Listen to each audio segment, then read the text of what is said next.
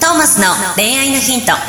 ポッドキャストトーマスの恋愛のヒントは、ブライダルフォトグラファーのトーマスが、リスナーの皆様からの恋愛相談に直接お答えする形でお伝えしていく番組です。すべての女性の幸せを願う、tmsk.jp がお届けいたします。皆さんこんにちははいこんにちはトーマスの恋愛のヒント、えー、第34回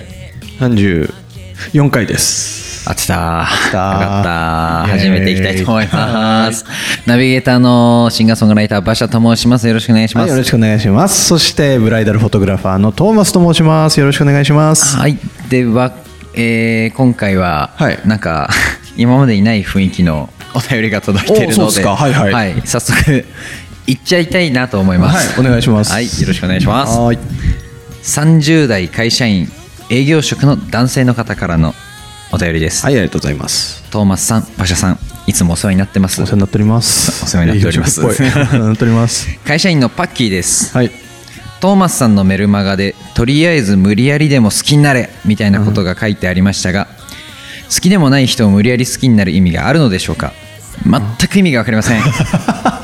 激しいツッコミですみませんウケ。る明快な回答を期待しています。ほーメルマガ送っやってるんですね。あそうメルマガをね、えーいつからだっけ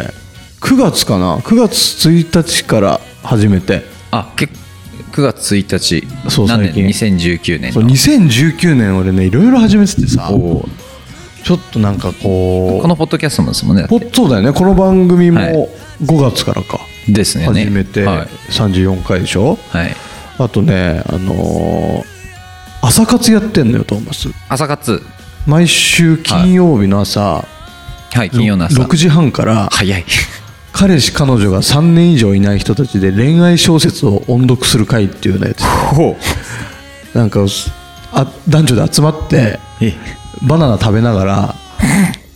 恋愛小説を音読しそうてキいュう、ンキュンするみたいあのなもう飯も、飯も朝っぽいですね。そう いうなんかくだらないイベントなんだけど、ええまあ、なんかありがたいことにもうそれも1月からやっていくからね、毎週やって、えー今何回だっけな40回50回弱ぐらいになるのかな結構やってる、ね、まあ1月ぐらいからやってればそうですよあね50。回までいかないか40何回かな結構結構面白くてさ重ねてますねいろんな人が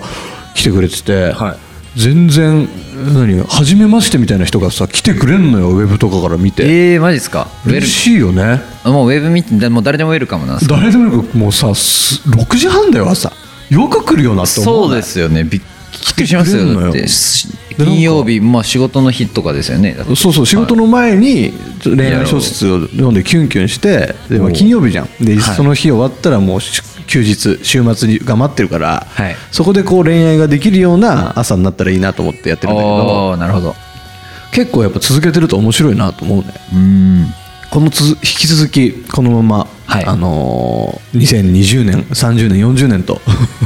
10年飛ばしでいっちゃ年った的な。 続けていこうかなと思うんで、はいウェブから申し込めるんですかウェブからも申し込めるし、はいあの例のトーマスの tmsk.jp っていうホームページから見てもらえると詳細が載ってて。でもぜひそうだ朝活で、はい相談はメルマガねメルマガは、はいえーとね、9月から始めて毎週月曜日に朝7時に飛ぶようになっててはい。あのフェチズムのスイッチっていうんだけどほまた面白い内容そうあのーまあ、それこそその好きでもない人でももうはい誰でもいいから、とにかく好きになるところから始めていこうみたいなことを、それはあれですかなんか恋愛できない人に恋愛がなんかなかなか始まらない人に対してってことですかそうそうそうそうそう、まあそそれだけじゃないんだけどねその全般的にさあのーまあ、なんだろう食べ物とかさ好き嫌いってあるじゃんはい好き嫌いなす好き嫌い多い人とはい好き嫌い全然ないですよって人がいるじゃんはい好きが全然ないですよって人からするとさはい「え何ナスが嫌いなの?」みたいな「ナスあんな美味しいのに」って思うわけよ、はいで嫌いな人からするとさ「いやいやナスなんて別に食べなくていいし」みたいな、うん栄養価別にないでしょあんなの」とか言うじゃんはいもったいなくないって思わない俺ないのよ好き嫌いがああはいで好き嫌いないってことはさ何食べても美味しいわけようーん超ハッピーじゃないハッピーっすそれはハッピー好き嫌いあるとさ、その例えばナスだったらナスがちょっと入ってるだけでブルーになるじゃんはいご飯食べに行ってグリーンピース入っててわーってなるじゃんうんもったいなくないって思うわけようんなるほどそういうことですねでこれをさはい大体この食事食に関することって恋愛にも当てはまると思っててはいだから恋愛関係人間関係でも好きな人ばっかりの方が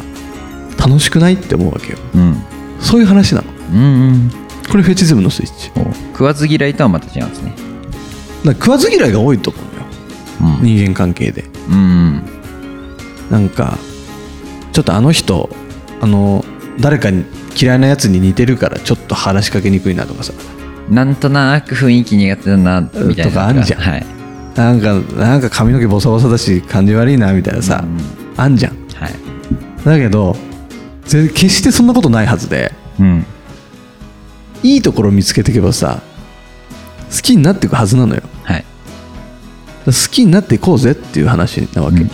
そのために最初の段階として逆に無理やりにでも好きだと思い込むところから始めようって感じですかねこあのそうそうそこうれはそうそうむで無理やり好きになれというよりは好きにな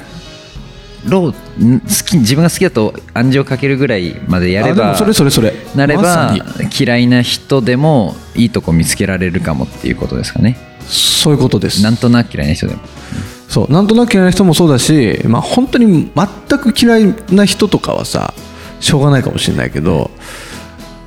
なんか会うあの人とは会うとかさあの人とは会わないとか言うじゃんはいそれ会わないんじゃなくて会わせてないだけだからねって思うわけようーんでそういうところの話をいつだって自分発信自分自発的な部分そうそうそうそうだから自分をちょちょっと勘違いさせてあげれば、はい好きになるのようん好き嫌いなんてその程度のものでしかないわけだから、だから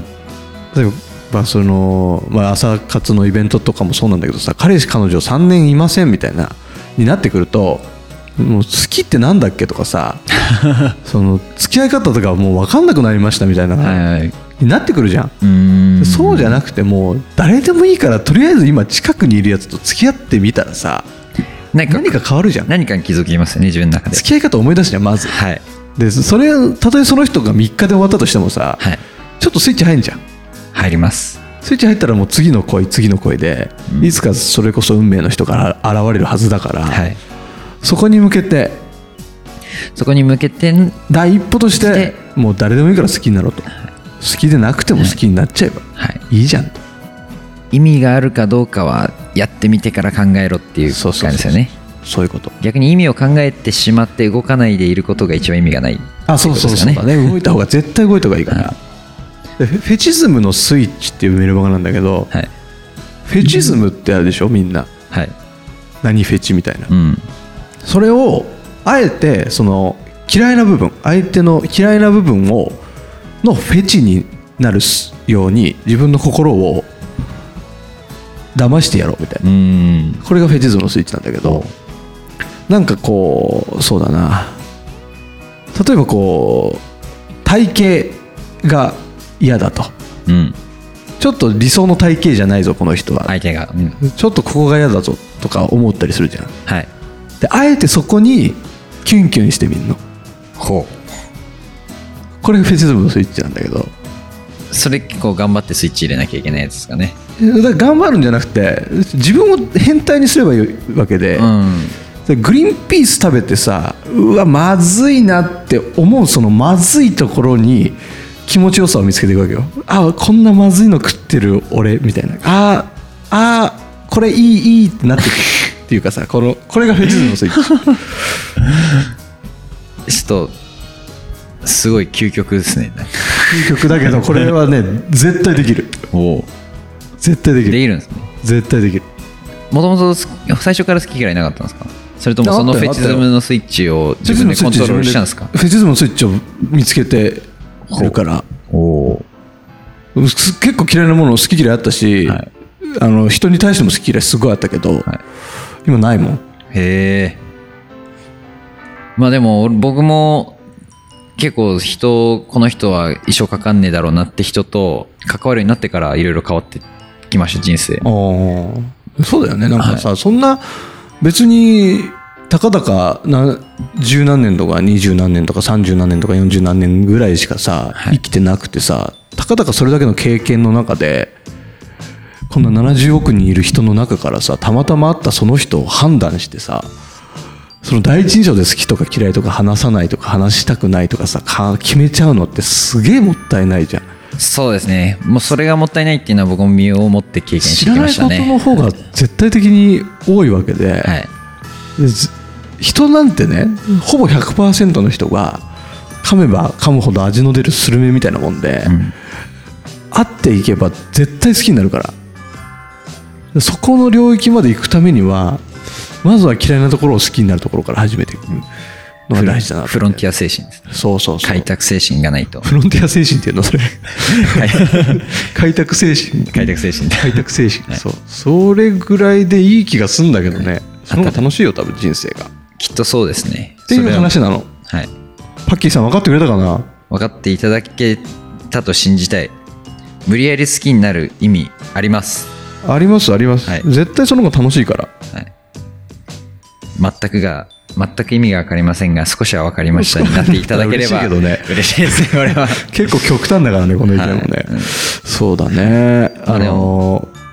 これで納得いかなかったらもう一回ください相談をはいお願いします、お願いしますまあ、とにかく一回やってみてくださいはい、ぜひチャレンジしてほしい、フェチズムのスイッチは、はいやってみたら考え方が変わります、というところでというところとあそうあのフェチズムのスイッチの登録をぜひ皆様はいお願いします、はい、tmsk.jp .jp、えーこちらの、えーポッドキャストへのあそ質うだね問質問もとかそも見ちられでるしトーマスあのでのき撮まったす写真とかも見れるし、はいいいサイトになってますので、はい、ぜコひン見テンツてください盛りだくさんなので、はい一度検索してみてくださいもう検索欄で tmsk.jp で出そてきれでます出ると思うか、まあ、ブライダルフォトグラファートーマスフォトグラファートーマスでも出るかもしれないね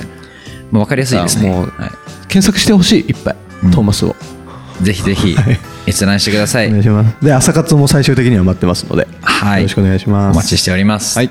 では来週もまたよろしくお願いします、はい See you next week bye 今日のポッドキャストはいかがでしたか番組ではトーマスへの質問もお待ちしております。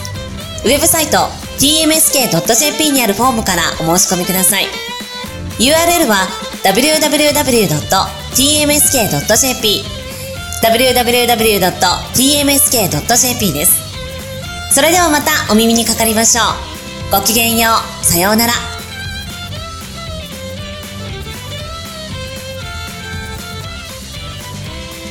ゼロから一へとまっすぐに向かってゆく誰のそれもこの番組は一緒提供 TMSK.jp プロデュース東間俊介楽曲提供馬車ナレーション土井真由美によりお送りいたしました。